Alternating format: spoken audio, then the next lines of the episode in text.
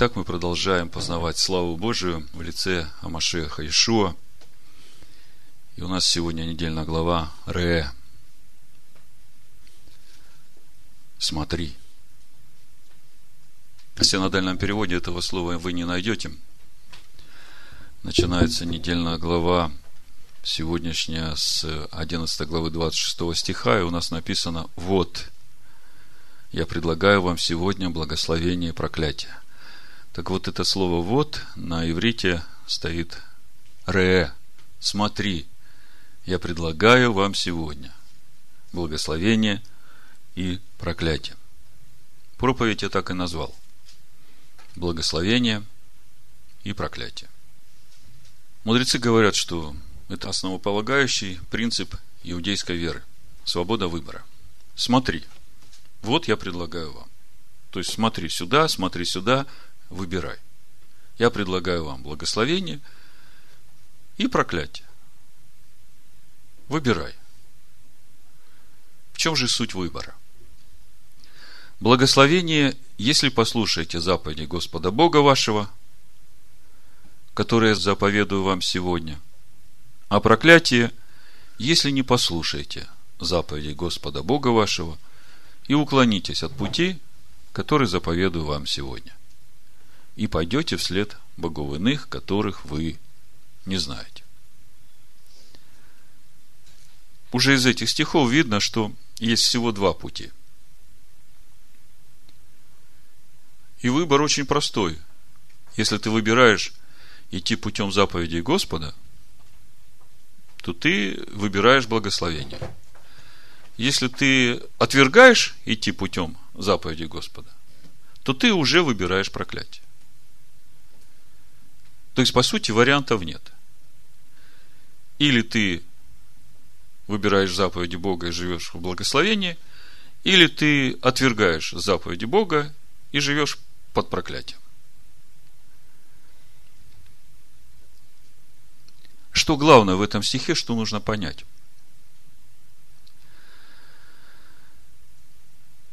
Бог есть любовь. Бог есть свет. От Него исходит всегда только добро –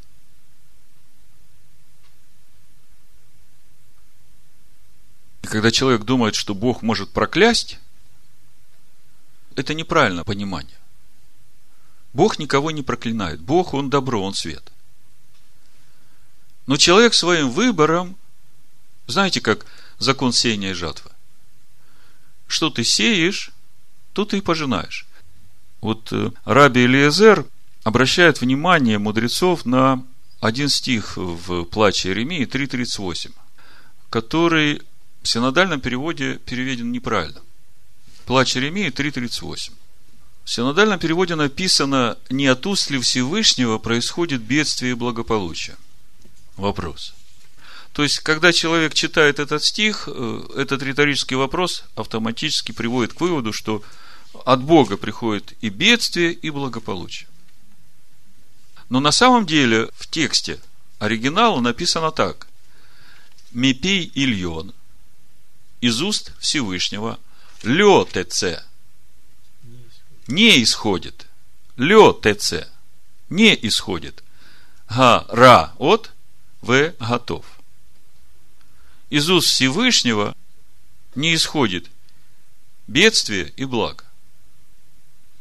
Мудрецы говорят, зло само настигает тех, кто творит зло, а добро тех, кто творит добро.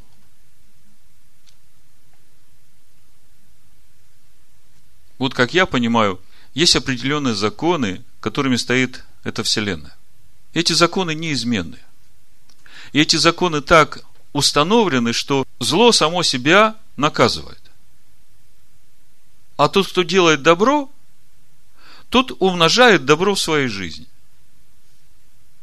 Все так просто. И Бог не может изменить свои законы. Поэтому у нас сегодня первый вопрос я сегодня два вопроса хочу рассмотреть с вами. Первое. Работает ли проклятие в жизни верующего Нового Завета? И второй момент, о котором я хочу сегодня поговорить, это о чудесах лжепророков. Как отличить пророка от лжепророка и как относиться нам сегодня, в это последнее время, к чудесам. Так вот, э, из уст Всевышнего не исходит благословение и проклятие. Послании апостола Якова мы читаем 13 стих. В искушении никто не говорит, Бог меня искушает. Потому что Бог не искушается злом. И сам не искушает никого. Но каждый искушается, увлекаясь и обольщаясь собственной похотью.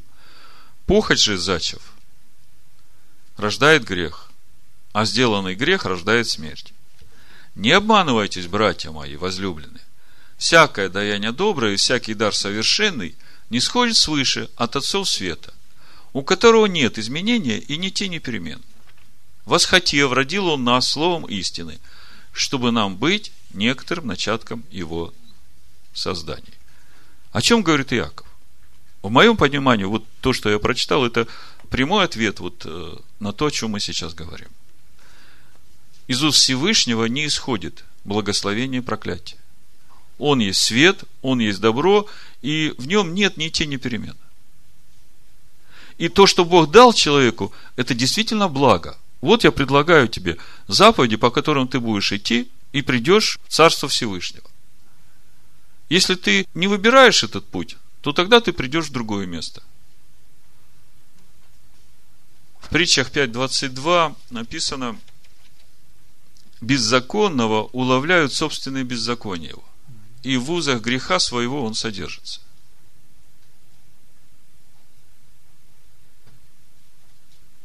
Не от Бога исходит проклятие, видите?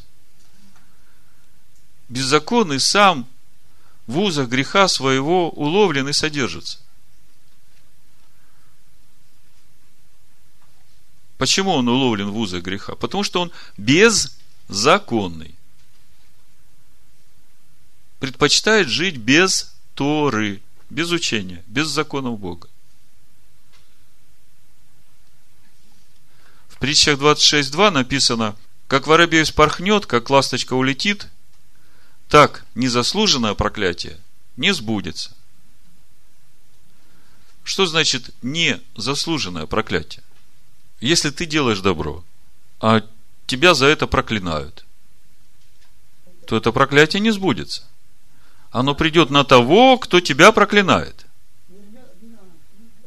Помните, как Бог Аврааму сказал?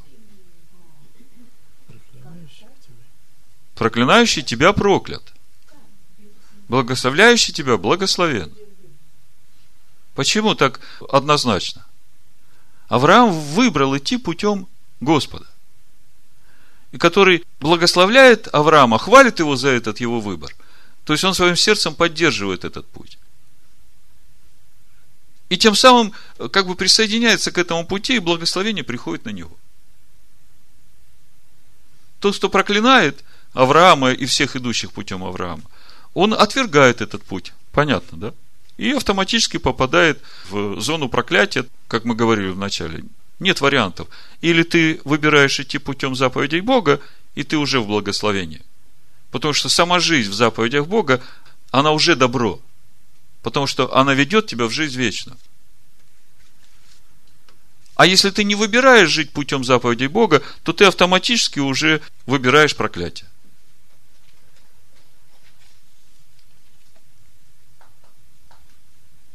Значит, самое простое, что вы должны сегодня понять, из уст Всевышнего не сходит ни бедствие, ни благо. Зло само настигает тех, кто творит зло, а добро тех, кто творит добро. Так работают законы, по которым устроена эта вселенная. Это понятно? Вопрос в том, работает ли проклятие в жизни новозаветних верующих в Галатах 3 главе, 13-14 стих, мы читаем. Христос искупил нас от клятвы закона, сделавшись за нас клятвою. Ибо написано проклят всяк, висящий на древе. Дабы благословение Авраамова через Машеха Ишуа распространилось на язычников, чтобы нам получить обещанного духа веры. Сразу несколько моментов надо здесь сакцентировать. Первый момент. Машех искупил нас от клятвы закона, то есть от проклятия закона. Но не от самого закона, правда? То есть здесь не написано, что Машех искупил нас э, или избавил нас от закона. Написано, что Машех искупил нас от проклятия закона. То есть от наказания, которое может прийти в нашу жизнь за нарушение закона. Но не написано, что Он искупил нас от закона, то есть избавил нас от закона. Так ведь здесь не написано, правда? Потому что многие читают сегодня новозаветние верующие это место, и э, как бы автоматически читают, что вот же написано, э, Иисус Христос искупил нас э, от закона. Освободил, да. Но здесь так не написано. Если дальше смотреть по контексту, для чего искупил? Искупил, чтобы нам получить духа верою. Что это значит? Это значит, что в тот момент, когда вы верою приняли, что Он умер за все ваши грехи, вы получаете прощение всех ваших грехов. Полное очищение. Вы становитесь настолько чистыми, что Дух Божий может наполнить ваше сердце. И именно через Машеха изливается Дух Божий в наши сердца. То есть мы становимся храмом Бога.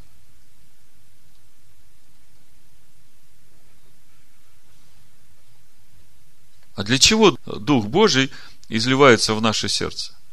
Скажите, заповеди на скрижалях кем были написаны? Богом. Если в Торе читать написано перстом Бога, да? Если в Новом Завете прочитать, то мы видим, что Ишо говорит, что перстом Бога я изгоняю бесов, в другом месте я духом Бога изгоняю бесов. Мы видим, что это одно и то же понятие. Духом Бога. Так вот, Дух Божий изливается в наши сердца именно для того, чтобы на наших сердцах через познание Машеха записать эти заповеди, чтобы наши сердца стали этими скрижалями живыми. Но это подразумевает, что человек, который принял Машеха, принял веру искупительную жертву Ишуа, он, получив Духа, э, подразумевается, что он же будет идти путем познания закона Бога, правда? Путем благословения, как мы начали говорить вначале. А если человек, получив Духа, продолжает грешить, если человек, получив Духа, отвергает закон Бога и говорит, что мне эти заповеди не нужны. Тут сразу автоматически начинает работать эта же самая схема благословения и проклятия. Что ты выбираешь, да? Тем более, что тебе Бог дал своего духа, чтобы он тебя вел и учил. А человек все это получил и говорит, а мне заповеди не нужны и продолжает жить так, как он жил прежде.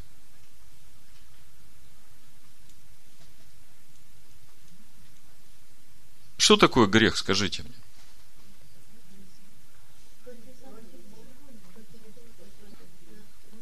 Давайте 1 Иоанна, 3 главу, 4 стих прочитаем. Написано, всякий делающий грех делает и беззаконие. Грех и есть беззаконие. Если посмотреть греческий, вот это слово беззаконие, э, написано аномиан. Отсутствие закона. Отсутствие Торы. То есть грех это есть отсутствие закона. И тут мы сразу возвращаемся к началу сегодняшней недельной главы. Вот, смотри, я предлагаю вам сегодня благословение и проклятие. Благословение, если послушаете заповеди Господа Бога вашего, которую я заповедую вам сегодня. А проклятие, если не послушаете заповеди Господа Бога вашего и уклонитесь от пути, который заповедую вам сегодня, и пойдете вслед богов иных, которых вы не знаете.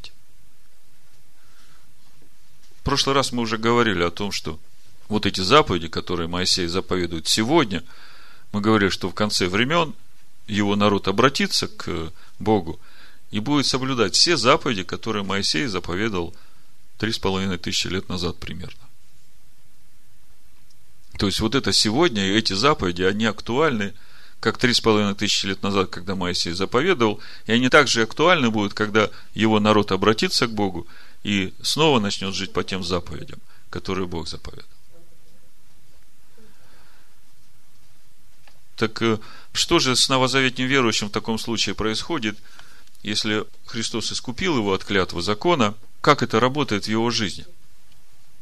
То, как я понимаю, если человек избирает идти путем заповедей Бога, ясно, что он сразу не может в полноте исполнять все эти заповеди, но он не отвергает их. Он познает, он научается, он падает, он встает, он кается. То есть проходит процесс обрезания. Обрезание своего сердца, обрезание вот этих похотей, обрезание того, что все время влечет его приступать к заповеди Бога. То есть на такого человека действительно проклятие не действует, потому что все время Бог хранит к этому человеку милость. То есть вот эта искупительная жертва Машеха все время работает в его жизни. А если человек ожесточается против закона Бога, если человеку говорят, слушай, почему ты не соблюдаешь заповеди Бога, почему ты не хранишь субботу, почему ты не соблюдаешь праздники Господни, почему ты ешь э, нечистую пищу, почему ты все это делаешь? А мне сказали, что Иисус все это отменил. И упорствует в этом – верит тому, что ему сказали, вместо того, чтобы изучать Слово Божие. И все просто. В 29 главе притч написано, тот, кто ожесточает выю свою, разбит будет без исцеления. В первом стихе. Знаете, да? Притча 29.1. Тут очень просто. Или ты ожесточаешь выю свою и идешь против заповедей Бога, и ты автоматом попадаешь в проклятие, потому что так устроены законы этой вселенной, этого мира. Духовные законы. Человек, который, будучи обличаем, ожесточает выю свою, внезапно сокрушится, и не будет ему исцеления. Видите, как он ожесточает выю свою, ожесточает, ожесточает, а потом вдруг раз внезапно, все, сокрушился, нет ему никакого исцеления. А мы читали недавно 24-й псалом, сегодня еще прочитаем его тоже. А там написано, что а к кротким, к тем, которые смиряются перед Богом, тем, которые стараются жить и познавать Его закон, Бог к ним хранит и завет, и милость. И мы прошлый шаббат говорили, что значит хранить завет и что значит хранить милость. То есть в итоге получается, что Христос действительно искупил нас от проклятия закона. Но проклятие, тем не менее, приходит в жизнь тех, которые отвергают закон Бога, которые перестают идти путем Господним.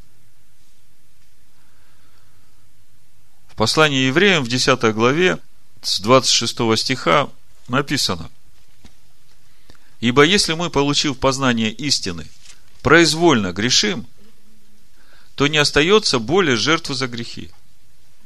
То есть, смотрите – было время, когда мы не знали закона Бога и грешили. Потом, по проповеди апостолов, которые призвали нас примириться с Богом, и сказали нам, что в Иисусе Христе Бог прощает нам все наши грехи, мы поверили и примирились с Богом. Помните, к Иешуа привели женщину-блудницу, да, и сказали, что закон Моисеев говорит, таких надо побивать камнями. А ты что скажешь? Он говорит, кто из вас без греха, брось первый у нее камень. Все разошлись, а что он женщине потом сказал? Иди и больше не греши. То есть, если ты приняла Машеха верой, получила эту искупительную благодать, избавлена от проклятия, от этого смертного приговора, то дальше ты должна жить уже по-другому. Иди и больше не греши. Или тому расслабленному, помните, расслабленного, когда Ишуа исцелил? Вот ты исцелился, не греши больше, чтобы с тобой не случилось чего хуже. Помните? Что тут можно добавить? Христос искупил нас от клятвы закона. Дай амен, чтобы мы получили Духа, и чтобы мы дальше жили и не грешили. А если мы, получив это прощение, опять делаем те же самые грехи, то написано, не остается больше жертвы за грех. Это для тех, которые ожесточают свою выю. Но не для тех, которые стараются идти этим путем обрезания Христова.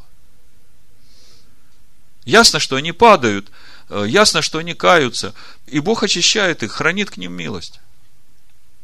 Но некое страшное, я продолжаю читать э, послание евреям, 10 главу, 27 стих. То есть, э, если мы, получив познание истины, произвольно грешим, то не остается более жертвы за грехи.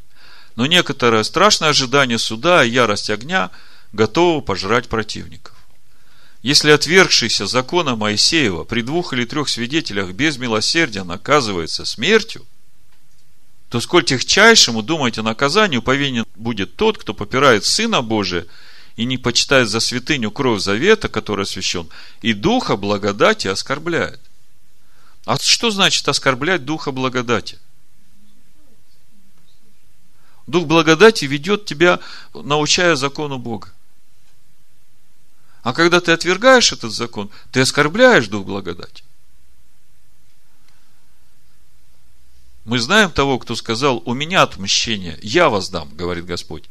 И еще, Господь будет судить народ свой. Страшно впасть в руки Бога живого.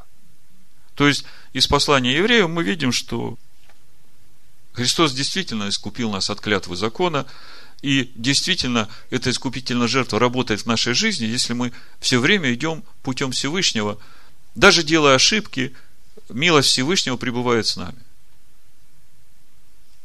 Если же человек ожесточает свою выю, то тогда он автоматически попадает под проклятие. Более того, страшное наказание ждет его. Вот в притчах в 28 главе, в 9 стихе, смотрите, написано, кто отклоняет ухо свое от слушания закона, того молитва мерзость. Вот это слово закон в тексте написано тишма тара, то есть слушание и послушание. Кто отклоняет ухо свое от слушания и послушания Торе, того молитва мерзость. Черным по белому написано.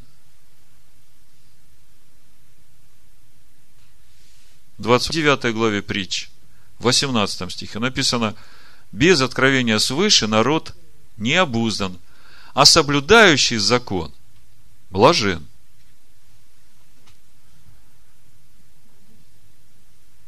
Если смотреть э, текст на иврите, написано «Шамер Тара», слушающий Тору.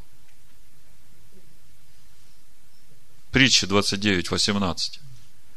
Слушающий Тору. Слушающий, Шамер, слушающий и послушающийся –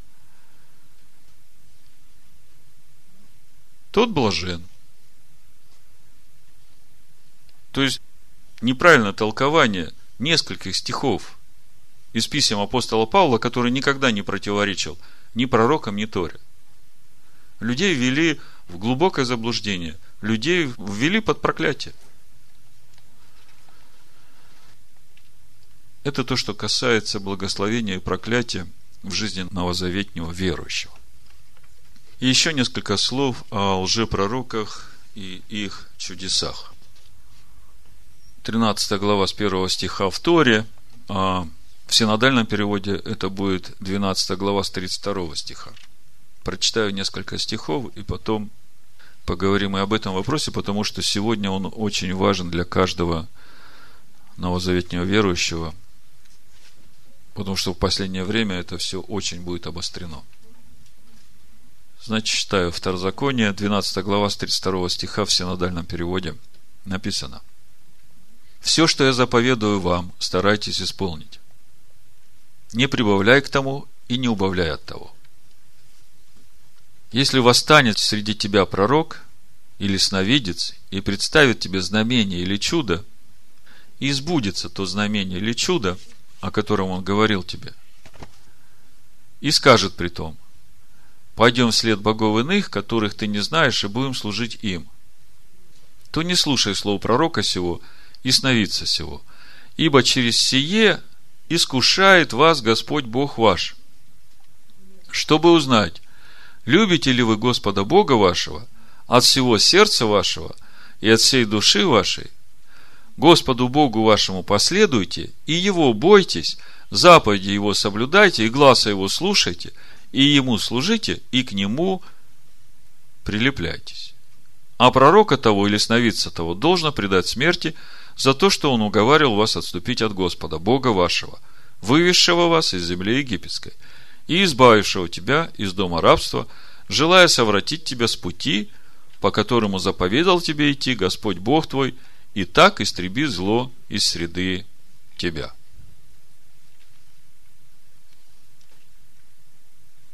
Итак, что мы здесь видим? Из среды тебя восстает пророк. Это не со стороны пришедший человек. Это из твоих братьев.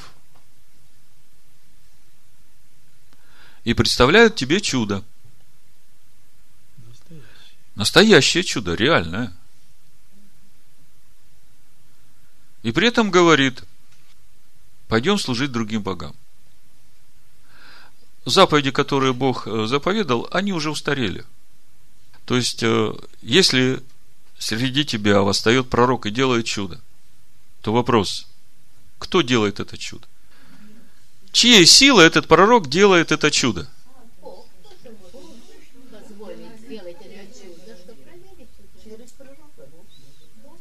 Как ни парадоксально звучит, написано, ибо через сие искушает вас Господь Бог ваш.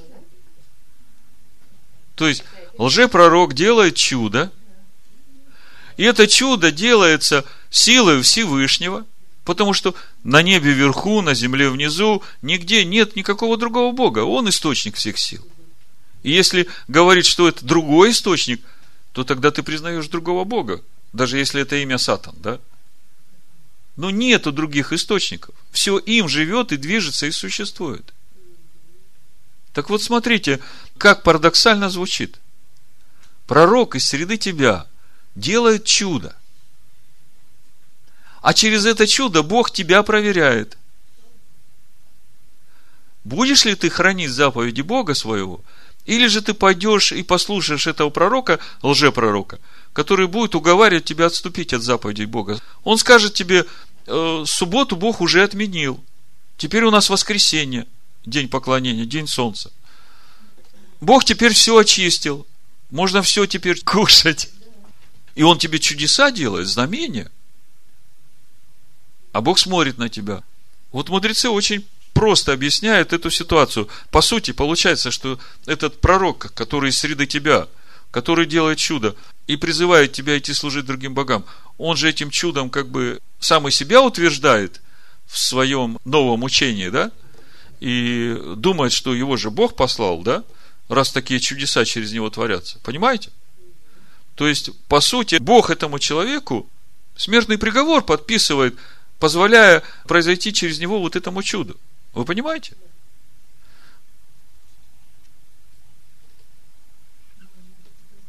Вот мудрецы спрашивают, зачем же Всевышний наделил его таким знамением? И вообще, зачем Всевышний посылает его к нам? Ну, то, что посылает, понятно, испытание, да?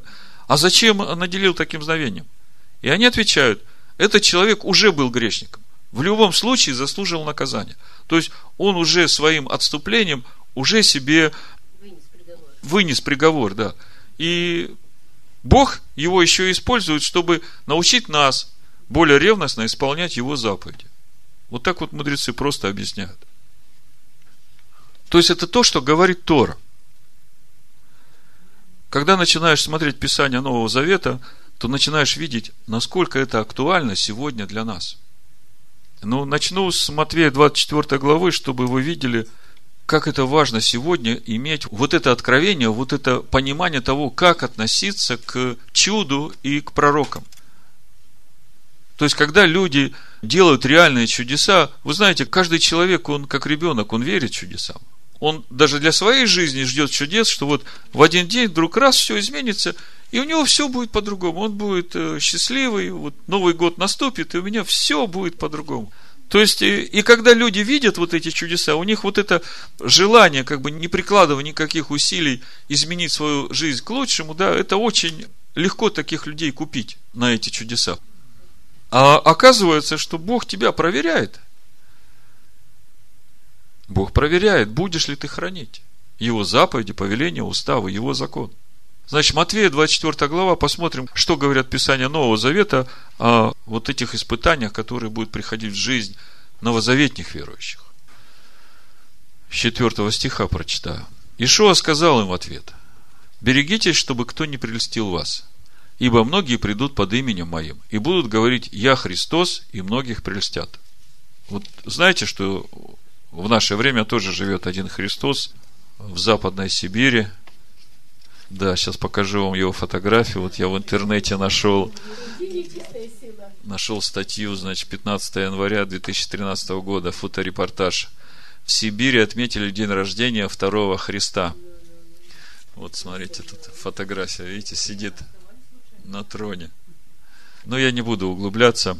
Просто я вам иллюстрирую, что уже много Христов приходило, и даже наше время не исключение – что у нас живет один Христос в Сибири. Иссарион, да. Ибо многие придут под именем моим и будут говорить, я Христос, и многих простят. Также услышите о войнах и о военных слухах. Смотрите, не ужасайтесь, ибо надлежит всему тому быть, но это еще не конец. Ибо восстанет народ на народ, и царство на царство, и будут глады, моры, и землетрясения по местам. Все же это начало болезни. Тогда будут предавать вас на мучение, убивать вас, и вы будете ненавидимы всеми народами за имя Мое.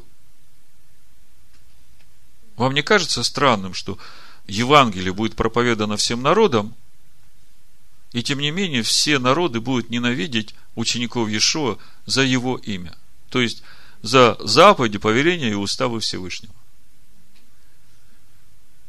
И тогда соблазнятся многие – и друг друга будут предавать, и возненавидят друг друга. И вот 11 стих, смотрите. И многие лжепророки восстанут и прельстят многих. То есть Ишуа нас предупреждает, что лжепророков будет много. И чудес, дальше мы будем читать, тоже будет много. И сегодня человеку, которого лишили Торы Моисея, у него нет никаких критериев определить, от Бога эти слова, которые говорит этот пророк, или не от Бога. Вы знаете, когда появлялись пророки в Израиле, то его вызывали в Сангидрин и слушали, что он говорит. И слушая то, что он говорит, они это проверяли в двух направлениях. Первое, не противоречит ли это тому, что Бог говорил раньше через своих пророков. И второе – есть ли еще что-то новое из всего, что говорит этот пророк? И если это пророчество сбывается, то его записывают как пророка. Он почитается в Израиле как пророк. Вот именно так определялись пророки Исаия, Еремия и все другие, которые мы читаем в священных писаниях. То есть пророк никогда не будет говорить против того, что сказано в Торе. И поэтому, когда Ишуа пришел, у него спрашивают, ты тот пророк? А слушая его учение, многие вещи не понимают. Он говорит, будете пить кровь мою и есть плоть мою. И все думают, точно не пророк, потому что Бог ведь запретил есть кровь. Просто нет духовного откровения, понимаете, о чем он говорит. Поэтому проблема была у этих фарисеев и книжников, потому что он же сказал Никодиму, надо родиться свыше. Чтобы все это понять, надо родиться свыше. Так вот, Продолжаю читать, значит, 11 стих. Многие лжепророки восстанут и прельстят многих, и по причине умножения без закония. Что значит умножение без закония? Отступление от Торы Моисея. И когда началось это отступление от Торы Моисея? Но по большому счету в IV веке, да, с Никейского собора, когда уже официально утверждена была новая платформа в церкви Константина, в основании которой положены были учения отцов церкви о том, что Израиль проклятый народ, что мы теперь новый Израиль, и что Иисус отменил закон Моисея. И вот по причине умножения беззакония во многих охладеет любовь. Что такое любовь? Вот мы недавно говорили о любви Божией. Ибо любовь к Богу в том, чтобы мы исполняли заповеди. И любовь к ближнему в том, чтобы, чтобы он шел тем же путем, Каким и я иду? Путем благословения, путем познания заповедей Бога. Я его люблю, и поэтому я хочу, чтобы он пришел туда, куда и я иду. Во многих охладеет эта любовь. Потому что беззаконие пришло. А претерпевший же до конца, что значит претерпевший до конца? Который не поддастся этим учениям о беззаконии, который устоит в любви к Богу и к ближнему, претерпевший же до конца спасется. Дальше написано, и проповедано будет сие Евангелие Царствия по всей вселенной, во свидетельство всем народам, и тогда придет конец. Вот ныне это исполняется. Вот сейчас идет проповедь Евангелия Царствия всем народам во свидетельство. Что Бог не отменял свою Тору. Что Ишуа не отменял Тору что Бог Нового Завета и Бог Танаха, Ветхого Завета, как говорят христиане, это один и тот же Бог, в котором нет ни тени перемен. И все, что от него исходит, это добро и благо. И тот закон, который от него исшел, это самое лучшее для человека, это путь в жизнь вечную.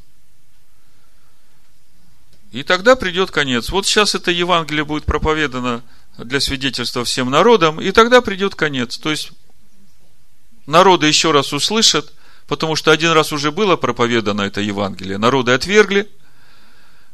Сейчас они услышат, и у многих будет выбор. Вы знаете, перед тем, как исполнить приговор, надо зачитать обвинение. А Бог милостив. И всякий раскаявшийся и обратившийся прощен будет. Милость Бога превыше небес. То есть и в этом мы видим милость Всевышнего, что проповедуется сейчас Евангелие Царствия по всей вселенной во свидетельство всем народам. Так вот, э, мы возвращаемся к этим лжепророкам и их чудесам. В книге Откровения в 13 главе с 11 стиха можем прочитать несколько стихов и увидеть о чудесах, что там говорится. «И увидел я другого зверя, выходящего из земли, он имел два рога, подобные агнчим, и говорил, как дракон – и действует перед ним со всей властью первого зверя и заставляет всю землю и живущих на ней поклоняться первому зверю, у которого смертельно рана исцелела. И творит великие знамения, так что и огонь не сводит с неба на землю перед людьми. И чудесами, которые дано было ему творить перед зверем, он обольщает живущих на земле. Обратите внимание на эту фразу. И чудесами – которое дано было ему творить перед зверем. Кем дано? Нет никого ни на небе, ни на земле, кроме Всевышнего. Кем дано? Богом. Для чего? Сегодняшняя недельная глава дает нам ответ. Для чего? Чтобы проверить, будете ли вы хранить заповеди Господа Бога своего – или же пойдете служить другим богам. Видите, как все взаимосвязано. То же самое у Даниила в 7 главе. Смотрите, 21 стих, книга Даниила, 7 глава. Я видел, как этот рок вел брань со святыми и превозмогал их.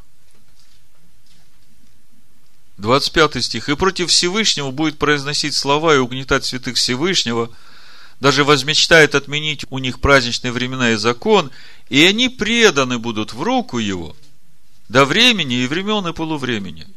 Что значит преданы? Кем преданы? А зачем все это делается? Вы видите, что значит пройти через очищающий огонь Всевышнего? То есть мы видим, что путь Царство Божие – это не широкая дорога. Это узкая и тесная дорога. И полно искушений и соблазнов. И подстав. И все это для того, чтобы ты увидел в себе эту похоть, которая зачинает грех –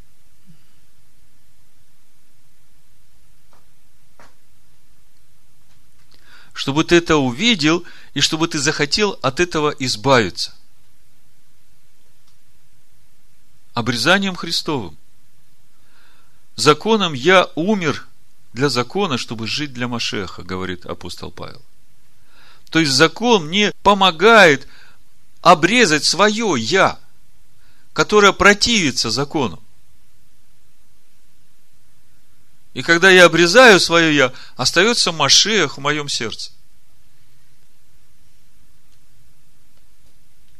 Так вот, Ишов в Евангелии от Матвея в Нагорной проповеди, в 7 главе, как раз об этом всем говорит, о том, что мы читаем в сегодняшней недельной главе. Вот если мы сейчас наложим то, что говорит Ешо, на то, что мы читали в 13 главе в начале, вы увидите, что идет расшифровка, разъяснение того, как нам сегодня относиться к пророкам, к их чудесам и к заповедям Всевышнего.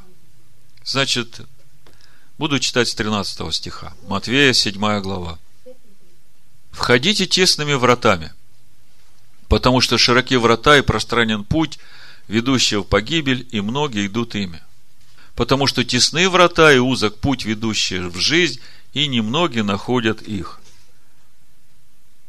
Берегитесь лжепророков, которые приходят к вам в овечьей одежде, а внутри суть волки хищные. По плодам их узнаете их. Что значит по плодам их узнаете их? Возвращаясь в 13 главу книги Второзакония, здесь не закрывайте, будем читать дальше. Если восстанет среди тебя пророк, или сновидец, представит тебе знамение или чудо, и сбудется то знамение или чудо, о котором он говорил тебе, и скажет при том, пойдем вслед богов иных, которых ты не знаешь, и будем служить им. Вот они, эти плоды, по которым ты их узнаешь.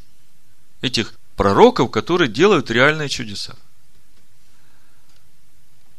По плодам их узнаешь их. То есть, посмотри на то, как он живет, и к чему Он тебя призывает, что Он говорит тебе делать. И тогда ты для себя определишь. Я вчера с детьми разбирал эту тему. Маленькая у меня спрашивает, ну нам же убивать никого не надо?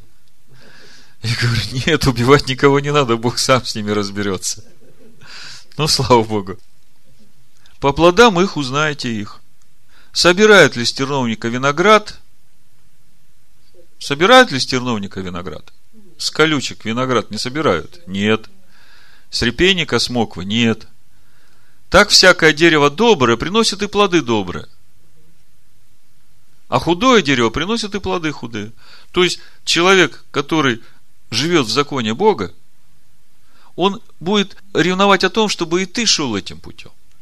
И он будет учить тебя, как тебе идти этим путем и поддерживать тебя на этом пути.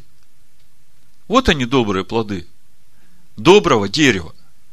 А человек, который сам не идет этим путем, он и тебя будет зазывать на этот путь. Не может дерево доброе приносить плоды худые, и дерево худое приносить плоды добрые. Логика очень простая, поэтому тебе, глядя на человека, который делает перед тобой реальное чудо, чему тебе надо верить? Смотреть на плоды, другими словами, чудо пусть тебя не смущает. Нужно верить не чудесам, а нужно смотреть на плоды. На дерево и его плоды. Всякое дерево, не приносящее плода доброго, срубают и бросают в огонь. И так по плодам их узнаете их. Вот Иешуа сам дает нам э, как бы расшифровку 13 главы Второзакония. По плодам их узнаете их. А дальше продолжение этой же темы. Мы раньше читали 21 стих как бы отдельную тему, но это все в контексте идет. Смотрите, не всякий, говорящий мне Господи, Господи, помните, пророк-то восстал из среды братьев твоих? Не всякий, говорящий Господи, Господи, войдет в Царство Небесное. Помните, мы говорили, а почему Бог так безжалостно относится к этому человеку, позволяя через него происходить этому чуду, а потом этого человека убивают, потому что он призвал идти к другим богам? Потому что он уже сделал свой выбор и уже приговор сам себе подписал до того, как это чудо произошло. Это уже следствие. Потому что суды Божии всегда приходят на дела. Так вот, не всякий, говорящий мне Господи, Господи, войдет в Царство Небесное, но исполняющий волю Отца Моего Небесного. Что значит исполняющий волю Отца моего Небесного? Но то, что мы читаем в 13 главе сейчас. Ибо через сие искушает вас Господь Бог ваш, чтобы узнать, любите ли вы Господа Бога вашего от всего сердца вашего и от всей души вашей. Господу Богу вашему последуйте, и Его бойтесь, заповеди Его соблюдайте, и глаз Его слушайте, и Ему служите, и к Нему прилепляйтесь. Вот Его воля. Бог поменялся в Новом Завете или нет? Заповеди поменялись или нет? Ничего не поменялось. Иешуа пришел научить нас. И вот он говорит, что не всякий, говорящий мне, Господи, Господи. То есть, по плодам, опять же, исполняющий волю Отца Моего Небесного. А вот дальше, смотрите, интересно будет. Многие скажут мне в тот день, Господи, Господи, не от Твоего ли имени мы пророчествовали? И не Твоим ли именем бесов изгоняли? И не Твоим ли именем многие чудеса творили? Видите как? Оказывается, чудеса-то творили Богом. И это ввело их в заблуждение. И тогда объявлю им, я никогда не знал вас. Отойдите от меня, делающие беззаконие. Что значит делающие беззаконие? Живущие без Торы –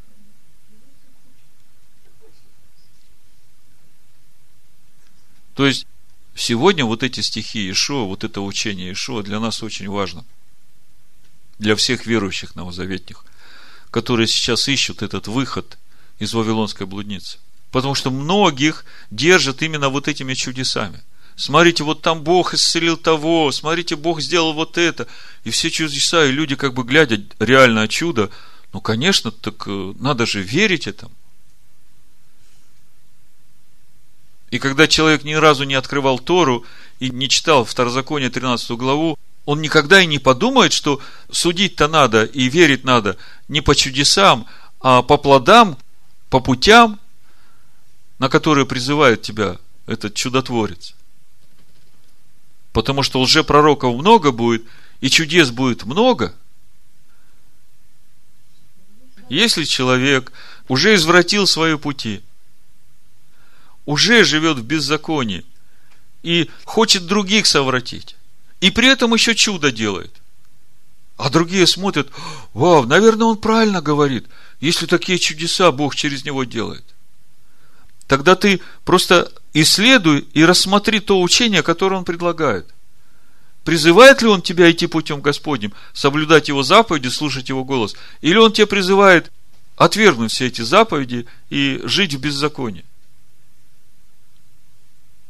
Вот ты посмотришь на эти плоды, и тогда ты решишь, верить тебе этому чуду, принимать тебе это чудо или нет. То есть чудеса – это не самое главное. Самое главное – плоды. По плодам узнаете человека. И лжепророка в том числе. А вот смотрите, вот этот момент. Не твоим ли именем бесов изгоняли? То есть, его именем изгоняют бесов – и Бог в этом участвует. И тут как, как не принять это служение как от Бога, да? А Ишо говорит, я не знаю вас, потому что вы в беззаконии живете. Тогда что это происходит? Что это такое? Это не что иное, как проверка Бога для нас. То есть изгонять бесов это не значит еще быть в Царстве Божьем. То же самое Ишуа в Евангелии от Луки говорит. Смотрите – 20 стих, 10 глава Луки, 20 стих, Ишуа говорит, «Однако ж тому не радуйтесь, что духи вам повинуются, но радуйтесь тому, что имена ваши написаны на небесах».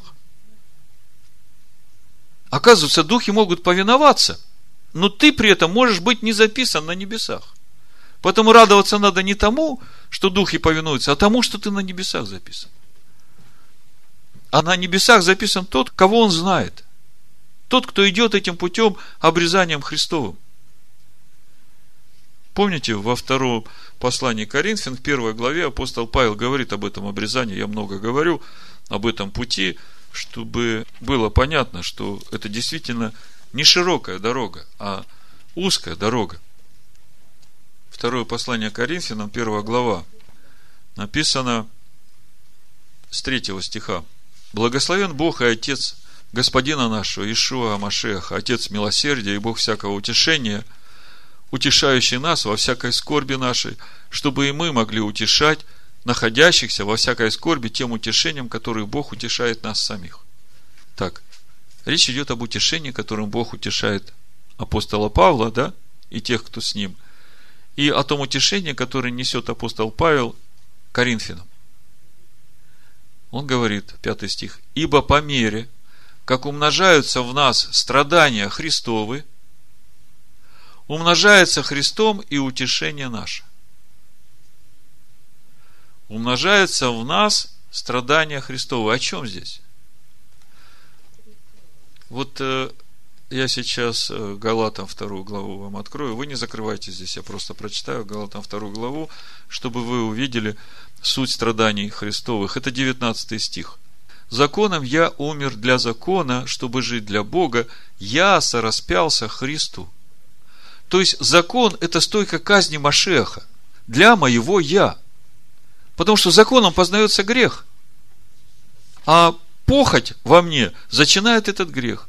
Поэтому, когда я законом распинаю свое я, свою похоть, то это и есть та стойка казни, это и есть те страдания Христова, через которые я умираю для себя – как в 20 стихе говорит Павел, я сораспялся Христу, и уже не я живу, но живет во мне Христос. Вот теперь возвращаюсь в второе послание Коринфянам, первую главу, пятый стих. Ибо по мере, как умножаются в нас страдания Христовы, теперь понимаете, о чем речь идет? Умножается Христом и утешение наше. Что значит умножается Христом? Уже Христос живет во мне – не я живу. Потому что я распят на стойке казни, на законе. Скажите, можно свое я распять, если нет закона, если нет стойки казни?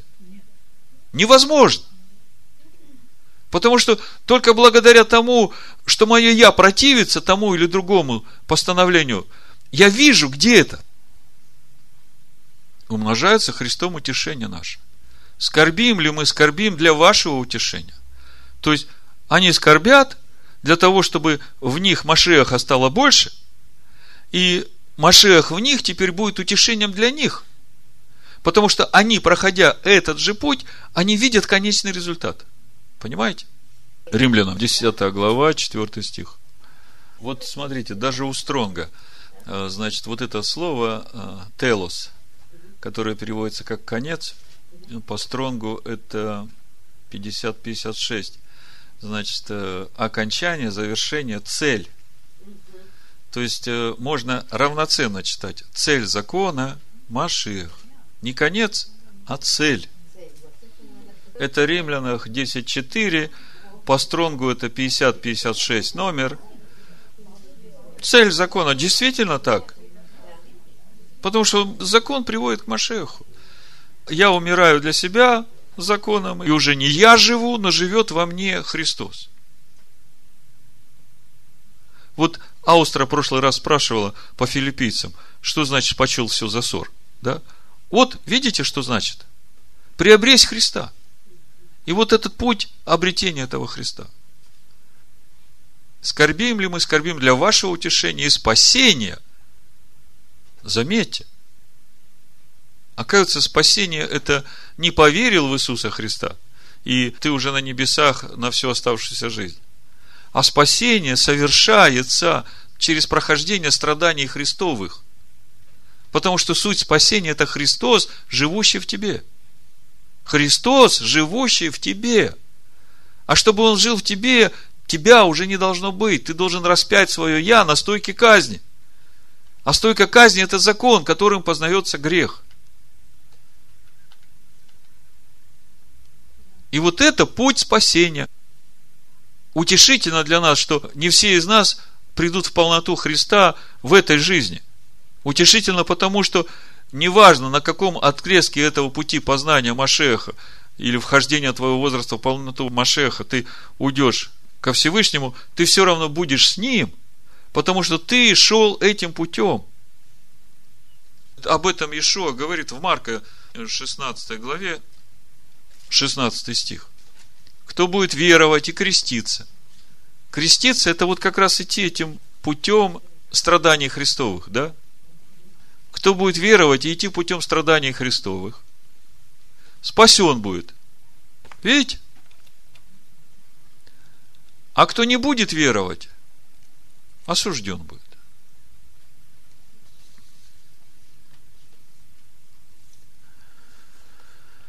Не всякий, говорящий мне, Господи, Господи, войдет в Царство Небесное, но исполняющий волю Отца Моего Небесного. Многие скажут мне в тот день, Господи, Господи, не Твоего ли имени мы пророчествовали? Раньше мне было непонятно. Как они могли от Его имени пророчествовать? Как они могли от Его имени бесов изгонять? Как они могли от Его имени чудеса творить? А Он при этом их не знает. Вот раньше мне это было непонятно совершенно. И вот когда я сейчас читаю 13 главу книги Второзакония, мне это становится совершенно понятно. Все, что я заповедую вам, старайтесь исполнить, не прибавляя к тому и не убавляя от того. Если восстанет среди тебя пророк или сновидец и представит тебе знамение или чудо, и сбудется то знамение или чудо, о котором он говорил тебе, и скажет при том, пойдем вслед богов иных, которых ты не знаешь, и будем служить им, то не слушай слов пророка сего или сновидца сего. Ибо через сие искушает вас Господь Бог ваш, чтобы узнать, любите ли вы Господа Бога вашего. Помните, по причине умножения беззаконий во многих охладеет любовь. Ибо через сие искушает вас Господь Бог ваш, чтобы узнать, Любите ли вы Господа Бога вашего от всего сердца вашего, от всей души вашей? Господу Богу вашему последуйте и Его бойтесь. Заповеди Его соблюдайте, глаза Его слушайте, и Ему служите, и к Нему прилепляйтесь. Когда я читаю, не прибавляя к тому и не убавляя от того, все, что я заповеду вам, старайтесь исполнить, то как сегодня человеку объяснить, где прибавлено, а где убавлено, если он вообще никогда не открывал серьезно Тору и пророков. Поэтому сегодня у меня единственный совет для всех новозаветных верующих, для всех, кто будет слушать эту проповедь. Для того, чтобы каждому из нас знать, убавлено или прибавлено. Для начала нужно знать оригинал – Каждому лично. Когда ты знаешь сам Тору, когда ты познаешь Тору из года в год, тогда уже ни один же пророк не забьет тебя с толку. Потому что ты откроешь Тору и скажешь, смотри, вот это то, что ты говоришь, противоречит Торе. Противоречит тому, что Бог говорил.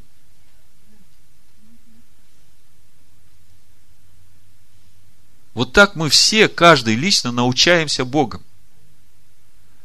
Когда наша община родилась только, и когда Бог показал мне этот путь, по которому надо идти, первое, что Он мне сказал, если каждый лично не будет изучать Писание ежедневно, изо дня в день, каждогодно, прочитывая Писание, то ты не сможешь их уговорить ни в чем. Потому что все откровения, все познание буду давать я, когда они будут изучать Писание.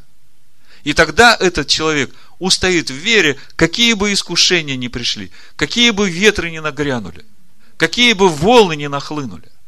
Потому что человек утвержден самим Богом во всех откровениях по Слову Божьему. Поэтому я просто призываю вас ежедневно изучать Писание и хранить все откровения, которые Он вам дает. И оставаться на этом пути познания, пути Всевышнего. Помните, как Еремия говорит, пятая глава.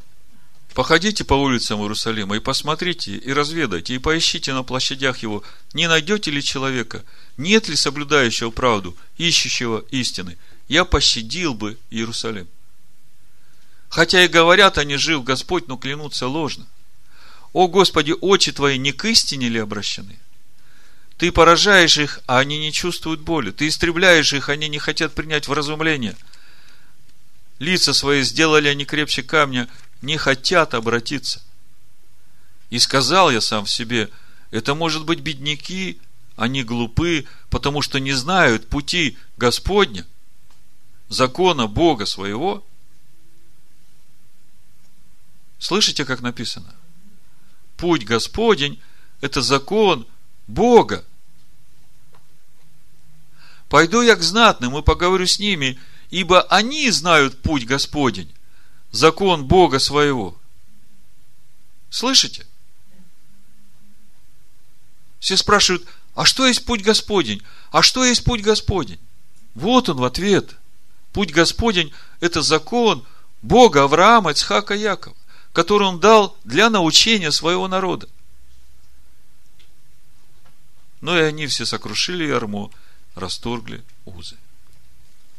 В Фессалоникийцах во второй главе, помните, там итог всего с этими отвергающими. То есть, как бы тот же самый принцип этого лжепророка. Смотрите, как работает. Во второй главе второго послания фессалоникийцам написано, сначала буду читать. Молим вас, братья, о пришествии Господа нашего Ишуа Машеха и нашем собрании к Нему, не спешить колебаться умом и смущаться ни от духа, ни от слова, ни от послания, как бы нами посланного, будто уже наступает день Машех. Да не обольстит вас никто никак, ибо день тот не придет, доколе прежде не придет отступление и не откроется человек греха и сын погибели. То есть, прежде чем наступит день Машеха, откроется человек греха, сын погибели. Чем суть его? Противящийся и превозносящийся выше всего называемого Богом или святыней.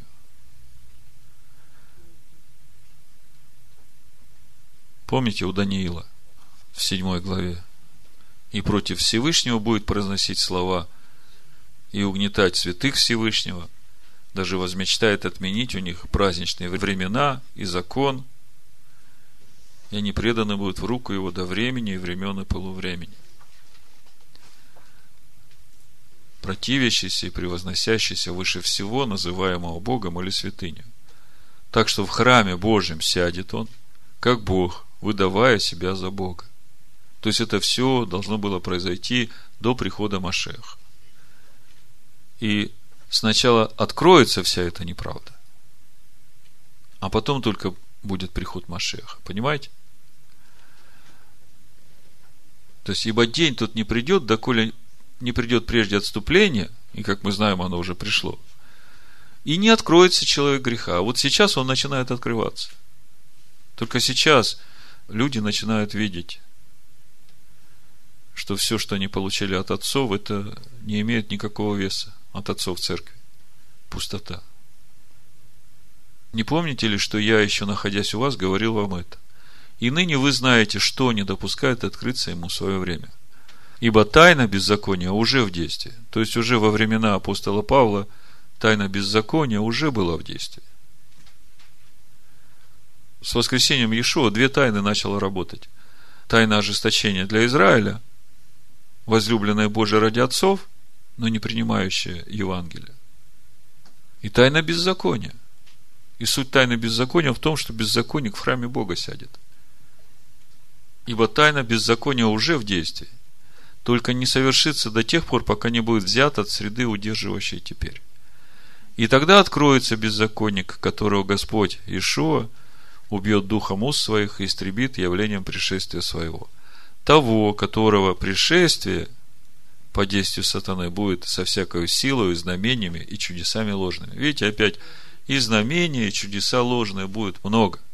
Вернее, они уже были, потому что его пришествие началось тогда, когда он воссел уже в храме Бога, превозносящийся выше всего называемым Богом или святыню. И со всяким неправедным обольщением погибающих за то, что они не приняли любви истины для своего спасения. Благословение и проклятие. Любовь к истине – благословение. Отвержение истины – проклятие. Они не приняли любви истины для своего спасения. И за сие. То есть, суд Бога по делам. То, что ты выбираешь, автоматически законы начинают работать.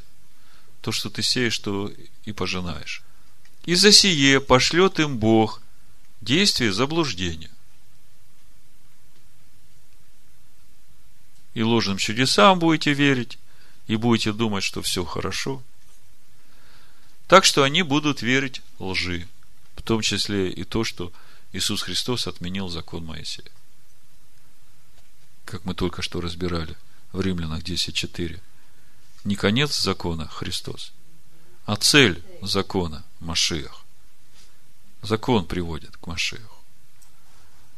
А им сказали, что конец закона теперь Христос.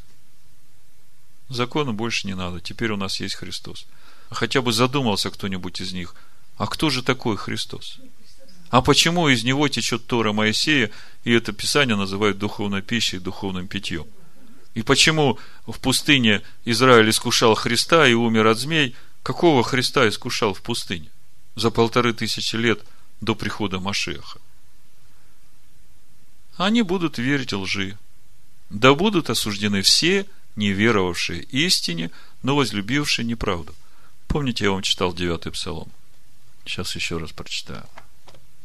С 16 начну. Обрушились народы в яму, которую выкопали. Сети, которые скрыли, они запуталась нога их. Познан был Господь по суду, который Он совершил. Нечестивый уловлен делами рук своих. Да обратятся нечестивые в ад все народы, забывающие Бога. Видите, люди сами себе выбирают приговор. Кстати, об этом же самом в Евангелии от Иоанна в третьей главе можно прочитать, если внимательно читать. Смотрите. Ну, вы знаете, 16 стих. «Ибо так возлюбил Бог мир, что отдал Сына Своего Единородного, дабы всякий верующий в Него не погиб, но имел жизнь вечную». Ну, во-первых, речь идет о Сыне, о Слове, да? Ибо не послал Бог Сына Своего в мир, чтобы судить мир, но чтобы мир спасен был через Него. Верующий в Него, в Сына, не судится, а неверующий уже осужден, потому что не уверовал во имя. Что является именем Сына? Заповеди, повеления, уставы. Это та духовная пища и питье, которые текли из Машеха. Не уверовал в имя единородного Сына Божия. Суд же состоит в том, что свет пришел в мир, но люди более возлюбили тьму, нежели свет, потому что дела их были злы. Смотрите, суд же состоит в том, что свет пришел в мир, но люди более возлюбили тьму, нежели свет. То есть уже своим выбором человека происходит суд. То есть человек сам себе выбирает суд. Свет пришел в мир – а человеку надо выбрать, выберет он свет или тьму. И через это уже суд совершается. А Бог, Он остается любовь, свет, мир, добро и все, что от Бога исходит, добро. Но все дело в том, что Бог дал человеку свободу выбора. И выбор человека определяет будущее человека. Поэтому Бог и говорит, смотри, вот я тебе сегодня предлагаю благословение и проклятие. Проповедь я хочу закончить 24-м псалмом. Я думаю, что сегодня вы узнали что-то новое и очень важное для себя. Я вам скажу, что вообще в Писаниях не все так просто, как кажется человеку. В притчах 25 главе во втором стихе написано «Слава Божия облекать тайное дело». То есть все, что Бог делает в этом мире, облечено тайной. И эти тайны не всем открываются. Слава царей исследовать дело. Так вот, 24-й псалом, мы сейчас его прочитаем, там в 14 стихе написано «Тайна Господня, боящимся Его». Я уже как-то говорил в одной из проповедей, о том, что люди мне задают много вопросов, пишут на сайт письма, и раньше я очень много старался объяснить, разъяснить, как, что, и по ответам этих людей я видел, что человек ничего не понял из того, что я объяснял, и мне тогда очень обидно было, до тех пор, пока Бог мне не дал этот 24-й псалом, из которого Дух проговорил, не ты учишь, не ты открываешь тайны. Я, Бог говорит, открываю тайны. И открываю не всем, а тем, кто боится меня, тот, кто благоговеет перед Словом Моим. Твое дело сказать, смотри, вот я предлагаю тебе благословение и проклятие. Жизнь и смерть. Избери жизнь. Псалом 24. К Тебе, Господи, возношу душу мою. Боже мой, на Тебя уповаю. Да не постыжусь, да не восторжествуют надо мною враги мои. Да не постыдятся и все надеющиеся на Тебя, да постыдятся беззаконствующие в туне. Укажи мне, Господи, пути Твои, и научи меня стезям Твоим. Направь меня на истину Твою и научи меня – ибо Ты Бог спасения моего, на Тебя надеюсь всякий день. Вспомни щедроты Твои, Господи, и милости Твои, ибо они от века. Грехов юности моей и преступлений моих не вспоминая. По милости Твоей вспомни меня Ты ради благости Твоей, Господи.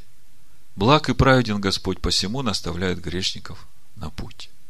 Направляет кротких к правде, научает кротких путям своим. Все пути Господни – милость и истина к хранящим завет Его и откровение Его. Ради имени Твоего, Господи, прости согрешение мое, ибо велико оно. Кто есть человек, боящийся Господа? Ему укажет он путь, который избрать. Душа его прибудет во благе, и семя его наследует землю.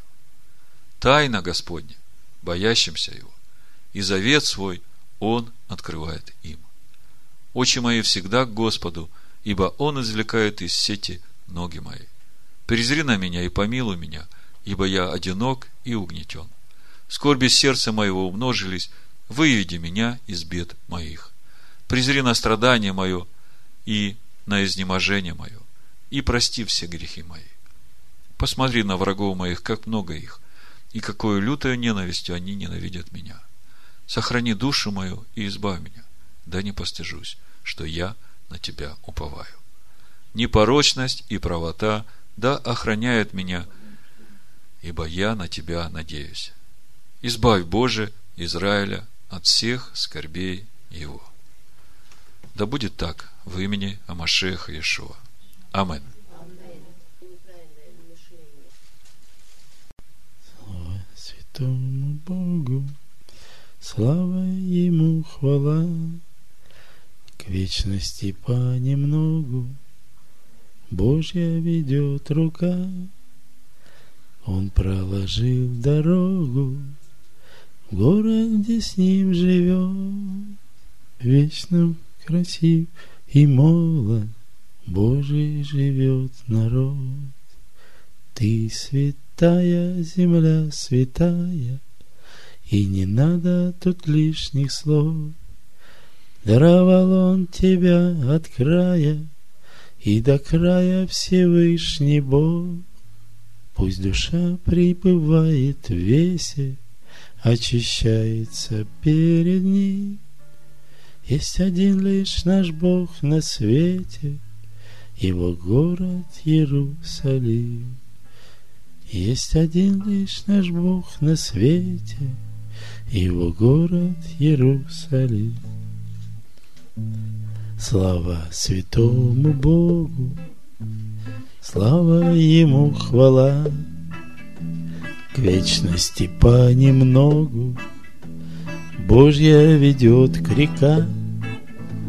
Он проложил дорогу, город, где с ним живет, Вечно красив и молод, Божий живет народ.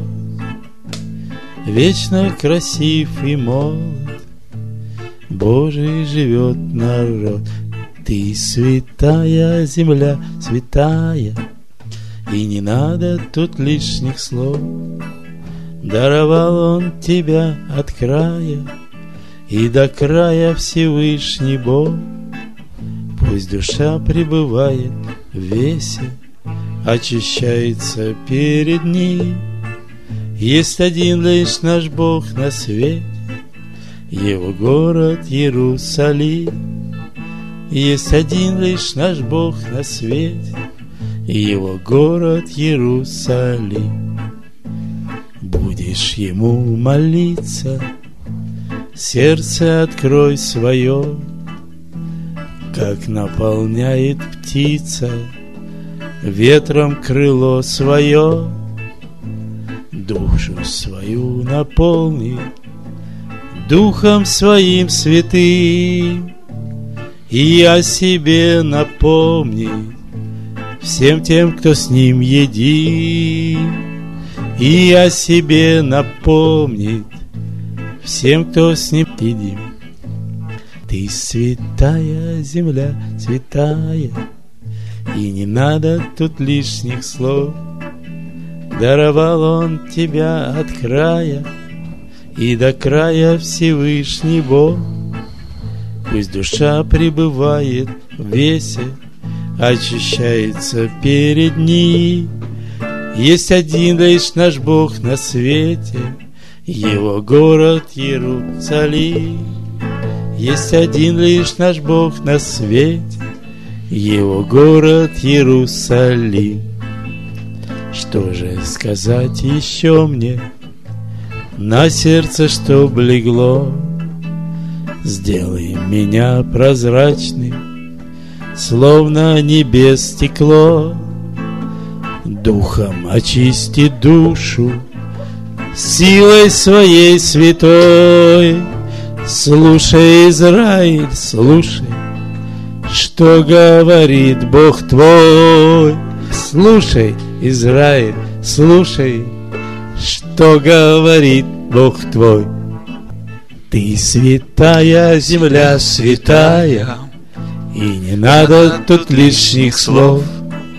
Даровал нам тебя от края, И до края Всевышний Бог. Пусть душа пребывает в весе, Очищается перед ним.